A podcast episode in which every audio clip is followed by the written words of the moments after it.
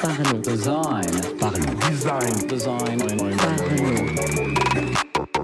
Salut, c'est Romain, bienvenue dans un nouvel épisode du podcast Parlons Design dans lequel on va parler de comment designer une bonne page d'erreur 404.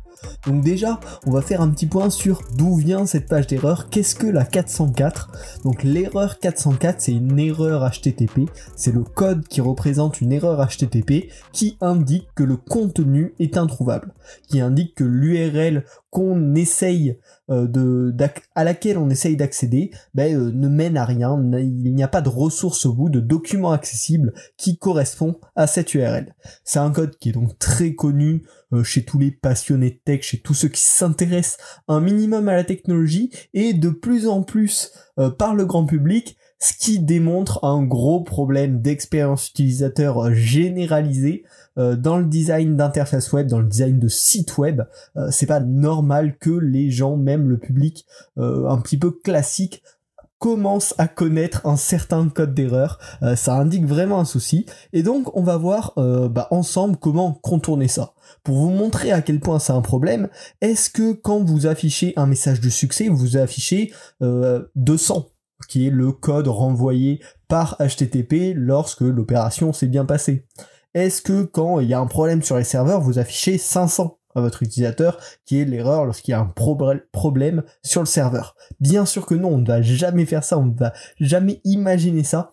Et pourtant, beaucoup de sites se retrouvent avec une page correspondant à l'erreur 404 dans contenu introuvable avec écrit en énorme erreur 404. Ça n'a pas de sens, ce n'est pas logique euh, dans le dans les conditions euh, dans lesquelles on design aujourd'hui, on ne fait plus jamais ça, on n'utilise plus jamais de termes aussi techniques pour les utilisateurs et donc bah, c'est bien sûr quelque chose qu'il va falloir changer immédiatement euh, si euh, ça t'est arrivé de designer une page d'erreur 404 avec écrit en énorme erreur 404, on va voir qu'il y a plein de méthodes bien plus intéressantes, bien plus pratiques pour l'utilisateur que ça, et qui peuvent même faire du bien au business. Donc super, enfin voilà, tout le monde y gagne.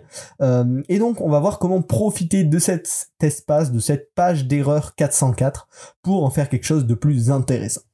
Donc déjà le premier point ça va être la fonction primaire, indiquer à l'utilisateur que quelque chose ne s'est pas bien passé. Ce n'est pas la peine de lui mentir en lui affichant un contenu qui ne correspond pas à celui auquel il voulait accéder, Euh, ce n'est pas la peine de le rediriger vers un endroit en faisant semblant que tout s'est bien passé, il faut lui dire, il faut lui montrer qu'est-ce qui s'est passé, qu'est-ce qui ne va pas. Donc on va utiliser des termes non techniques comme le contenu que vous recherchez est introuvable, la page n'existe plus, ou voilà un, un- un terme, des mots euh, français ou adaptés à la langue bien sûr de votre utilisateur qui indique de manière non technique exactement ce qui se passe, euh, quelle est quelle est l'erreur, quel est le problème? Pour l'utilisation du mot, enfin du chiffre 404, on peut l'utiliser si le public est très orienté tech. Euh, L'avantage c'est que bon, ce public-là est très habitué à ça, le comprendra très vite et n'aura même pas besoin de lire le texte, donc ça peut être intéressant. C'est voilà l'exception à la règle. Et puis, euh, si on joue un peu avec, ça peut faire un petit clin d'œil sympa. Donc, si on l'exploite bien, ok, mais c'est vraiment uniquement si c'est un public très tech, sur un site généraliste, euh, genre euh, un magasin en ligne. On ne va pas écrire 404, on va écrire avec des mots non techniques qui permettent à l'utilisateur de comprendre exactement ce qui se passe sans avoir l'impression d'être tombé dans le tréfonds du site. Donc ensuite, on peut remplir une fonction secondaire avec cette page d'erreur 404 qui est apporter une solution au problème. Euh, voilà, secondaire par rapport à informer de l'erreur, mais vraiment super importante et pourtant c'est quelque chose que la plupart des pages d'erreur 404 oublient absolument. Euh, au mieux, on va être redirigé vers l'accueil du site euh, et encore c'est déjà une bonne étape alors qu'on peut vraiment faire mieux. On va pouvoir réorienter l'utilisateur vers du contenu pertinent. On, peut faire le parallèle avec un- une application de GPS euh, bah, la route qu'il avait prévu de vous faire euh, emprunter euh, est, euh, occupée par des travaux, il va pas vous dire il y a des travaux. Il va vous proposer une solution, il va vous proposer un chemin alternatif, la meilleure solution euh, possible pour pouvoir accéder à votre but. Eh bien, on doit faire exactement la même chose avec cette page d'erreur 404. Euh, pour ça, j'ai trois propositions à, vous à vous proposer du coup. La première, c'est d'intégrer une barre de recherche directement dans la page d'erreur pour que l'utilisateur bah, puisse tout simplement rechercher et essayer d'accéder au contenu euh, auquel il essayait d'accéder. Donc peut-être ce qui peut être bien, c'est potentiellement de pré-remplir cette barre de recherche, si on a un petit peu des infos sur ce que l'utilisateur cherchait sur cette page. Peut-être proposer déjà d'avance quelques résultats, euh, qui s'adapteront bien sûr lorsque l'utilisateur modifiera la recherche. Et donc pour permettre, ben voilà, l'utilisateur n'est pas bloqué, il a une piste, il a une solution qu'il peut immédiatement utiliser et qui est mise en avant par la page d'erreur 404. Euh, la seconde possibilité, c'est de proposer une galerie de contenu semblable à ce que recherchait l'utilisateur. Euh, probablement l'URL sur lequel il est tombé, il y a des informations dans l'URL, on peut peut-être les exploiter pour proposer du contenu qui ressemblerait à ce que l'utilisateur espérait trouver à cet endroit-là. Ça, ça va notamment super bien s'adapter ben, pour un magasin en ligne ou pour un blog, voilà. Des, sites où il y a énormément de contenu et donc on peut sans trop de soucis essayer de proposer du contenu relativement pertinent à l'utilisateur euh, pour qu'il ne soit pas bloqué sur cette page.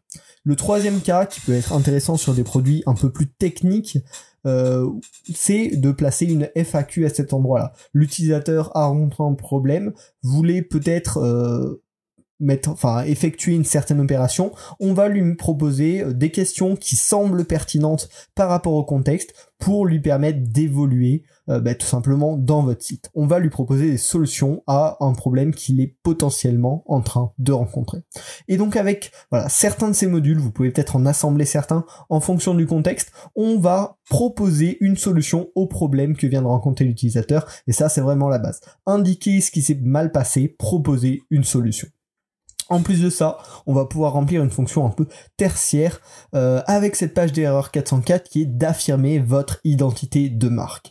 Euh, là, c'est vraiment un endroit où on peut un petit peu jouer. C'est-à-dire l'utilisateur, il y a peu de chances qu'il tombe sur cette page d'erreur. S'il y tombe, il va être dans une émotion plutôt mauvaise, il n'aura pas eu le contenu qu'il souhaitait. C'est peut-être le moment de lui remonter le moral et de le faire sentir un petit peu différent, de fidéliser euh, votre, votre, votre visiteur, votre client au passage. Donc pour ça, il y a plusieurs solutions, encore une fois. La première, ça peut être bah, de jouer un petit peu avec le mot, de faire une petite blague liée à votre univers, qui va relier bah, votre univers à, euh, au contexte de l'utilisateur, tout en changeant l'émotion dans la qualité. Il est plus dans un problème, mais il est dans un, voilà, un petit rire.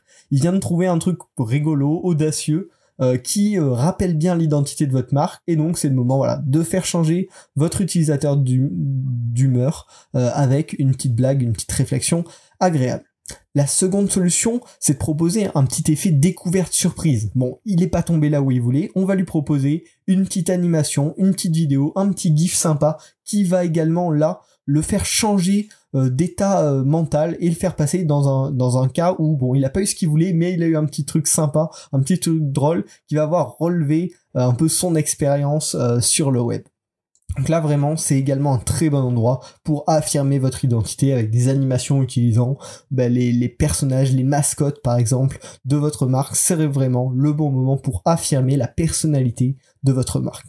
Et enfin, la dernière possibilité, c'est de proposer un peu de contenu bonus presque sur cette page 404. Et donc, bon, il n'est pas trouvé le contenu, mais il a eu du contenu pertinent qui va l'aider, qui va peut-être le différencier des autres utilisateurs. Euh, on, a transformé un problème en une petite réussite, un petit apprentissage, en proposant par exemple peut-être des astuces pour optimiser sa productivité sur votre application, euh, un petit contenu bonus, euh, pourquoi pas un wallpapers à télécharger ou des choses comme ça, un petit truc sympa, ou même pourquoi pas proposer un petit jeu. C'est ce que fait finalement Google Chrome par exemple quand on n'a pas de connexion, il propose un petit jeu. Donc on, voilà, on n'a pas eu ce qu'on voulait, mais on a un petit truc en échange qui va pouvoir nous remonter le moral et nous faire se sentir un petit peu différent. On a trouvé quelque chose qui est un petit peu rare, alors que c'est une erreur 404, mais il y avait un petit truc caché, une petite découverte euh, qui a ravivé votre journée. Donc voilà, finalement on peut vraiment avec plein de petites astuces et qui demandent pas forcément énormément de travail. Hein. Si on intègre une galerie de contenu, ça va être juste réutiliser un, module de recommandation de contenu qui est présent quelque part sur le site sur cette page 404. Euh, pareil, la barre de recherche, si vous êtes un site avec beaucoup de contenu, il y a déjà probablement une barre de recherche. C'est juste la mettre en exergue sur cette page 404 pour proposer une solution à l'utilisateur. Donc vraiment, on peut très facilement, euh, finalement, avec peu d'investissement, euh, transformer une erreur technique incompréhensible pour votre utilisateur et qui va euh, probablement un petit peu l'agacer en un espace un petit peu fun, un petit peu unique et qui répond aux problèmes immédiats de l'utilisateur. Donc finalement, en conclusion de ce podcast, lorsque c'est nécessaire, bien sûr, c'est-à-dire un site avec pas mal de contenu. S'il y a deux pages sur votre site, c'est probablement pas utile de faire une page 404. Ça aurait pas forcément de sens. Dans ce cas-là, vous pouvez peut-être rediriger juste à l'accueil. Euh, de toute façon, il n'y a, pas 15 000 contenus sur votre site, donc ça, ça sert à rien de faire une page en plus pour, euh, pour le rediriger vers l'accueil au final. Euh, mais euh, sur un site où il y a pas mal de contenu, site marchand, blog, ça peut être vraiment intéressant d'investir un petit peu de votre temps dans la mise en avant de cette erreur, dans la rendre un petit peu plus intéressante, un petit peu plus vivante. Voilà, j'espère que ce podcast vous aura plu, n'hésitez pas à le partager autour de vous avec bah, vos amis passionnés de design, vos collègues, ça aide le podcast à grandir, ça peut bah, potentiellement intéresser des gens, donc n'hésitez pas à le partager sur les réseaux sociaux. Vous pouvez également le noter sur votre plateforme de podcast préférée. Et puis on se retrouve la semaine prochaine pour un nouvel épisode du podcast Parlons Design. Salut Parlons design. Parlons design. Design. Parlons design.